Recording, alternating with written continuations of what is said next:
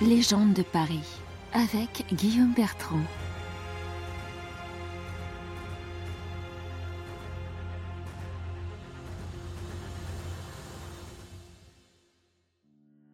Arrête C'est ici l'empire de la mort. C'est par cet avertissement que vous pénétrez dans l'endroit le plus fascinant et le plus mystérieux de Paris, les catacombes. Aménagées dans une partie des anciennes carrières de pierre qui ont bâti la capitale, véritable labyrinthe de galeries de plus de 300 km, elles accueillent les restes de plus de 6 millions de Parisiens. Ces ossements avaient été exhumés des vieux cimetières paroissiaux à partir de 1786, à la suite de la fermeture du plus grand et du plus saturé d'entre eux, le cimetière des Saints Innocents. Abandonnés six pieds sous terre pendant les tumultes de la Révolution, sous l'Empire, les catacombes furent transformées en un théâtre funèbre où ces millions de squelettes servirent de décor et de mise en scène romantico-macabre unique au monde. Même si elles s'inspiraient des catacombes romaines où étaient inhumés les premiers chrétiens, celles de Paris sont un ossuaire administratif dont la visite se veut une expérience ludique, pédagogique et même ésotérique. Au-delà de la recherche du frisson, une descente invite à la méditation sur la vie, sur la mort, le sens de notre passage sur cette terre et honore la mémoire de ceux qui nous ont précédés et que nous rejoindrons. Les catacombes sont bénies le 7 avril 1786 par les abbés Mautret, Maillet et Asseline. Les premiers convois en provenance du cimetière des Innocents arrivent. À la tombée de la nuit, ces chariots remplis d'ossements, recouverts de draps, entourés de moines chantant l'office des morts, torches à la main, sont déversés dans un puits de service. Il est toujours visible à la sortie des catacombes dans l'actuelle boutique de souvenirs. Après 15 mois de labeur, à partir de 1788, les autres cimetières subirent le même sort.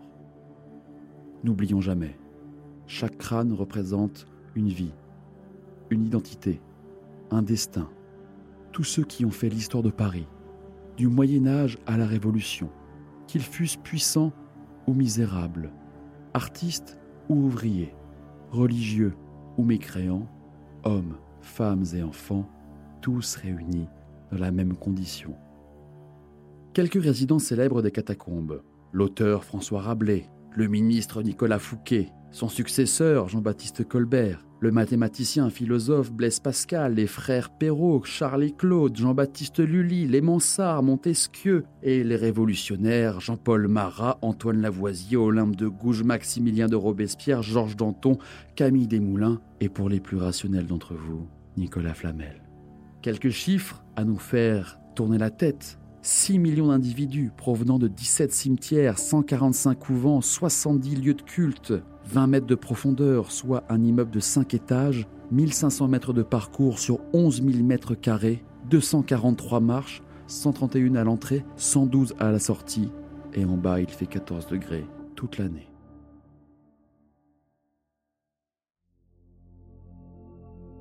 Évidemment, un tel lieu ne peut qu'inspirer des légendes, comme celle de ce concert clandestin une mystérieuse invitation avait été relayée par la presse à la fin du XIXe siècle. Vous êtes prié d'assister au concert spirituel et profane qui se fera le vendredi 2 avril 1897 dans l'ossuaire des catacombes de Paris, par le concours de très éminents artistes musicaux. L'entrée se fera rue d'Arrault, près de la rue Allée, dès 11h du soir. Pour éviter le rassemblement de curieux et de gêneurs, prière de ne pas ordonner l'arrêt des voitures devant la porte plus d'une centaine de personnes se pressèrent pour écouter jouer un orchestre de 45 musiciens issus de l'Opéra de Paris. Au programme, la marche funèbre de Chopin, la danse macabre de Camille Saint-Saëns et la lecture de poèmes tels que l'Ave Maria d'Allah ou aux catacombes de Marly. Les vers d'Henri Casalis, accompagnés de la musique symphonique de Saint-Saëns, résonnèrent dans une acoustique que l'on disait remarquable. Mais les catacombes ne sont qu'une toute petite parcelle de l'immense réseau de carrières qui lui aussi inspire de nombreuses légendes arpentées par ceux que l'on appelle les cataphiles. Loin du parcours officiel, dans les carrières des Chartreux, près du jardin du Luxembourg, une mystérieuse tombe est bien connue des cataphiles, celle de Philibert Asper, portier du Val-de-Grâce disparu en 1793. Empruntant un escalier, toujours visible dans la cour du couvent, il serait descendu en quête d'un trésor enfoui, nous dit la légende, mais plus certainement à la recherche des bouteilles de chartreuse qu'auraient laissé les moines chassés de leur couvent par la terreur révolutionnaire. Muni seulement d'une chandelle, le portier erra longtemps avant de se perdre, ce qui le mena à une mort certaine, lente et douloureuse. Il ne fut retrouvé que 11 ans plus tard, en avril 1804, par une brigade topographique dans une galerie de la rue d'Enfer. Il fut identifié grâce au trousseau de clés rouillé encore accroché à sa ceinture. Ses restes furent inhumés à l'endroit où il fut découvert et on fit élever un monument à sa mémoire.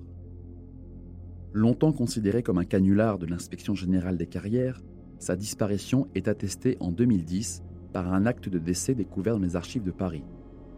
Philibert Asper, carrier de 62 ans, originaire du Puy-de-Dôme, retrouvé mort le 2 mai 1804 sous la rue d'Enfer. La légende a fait le reste.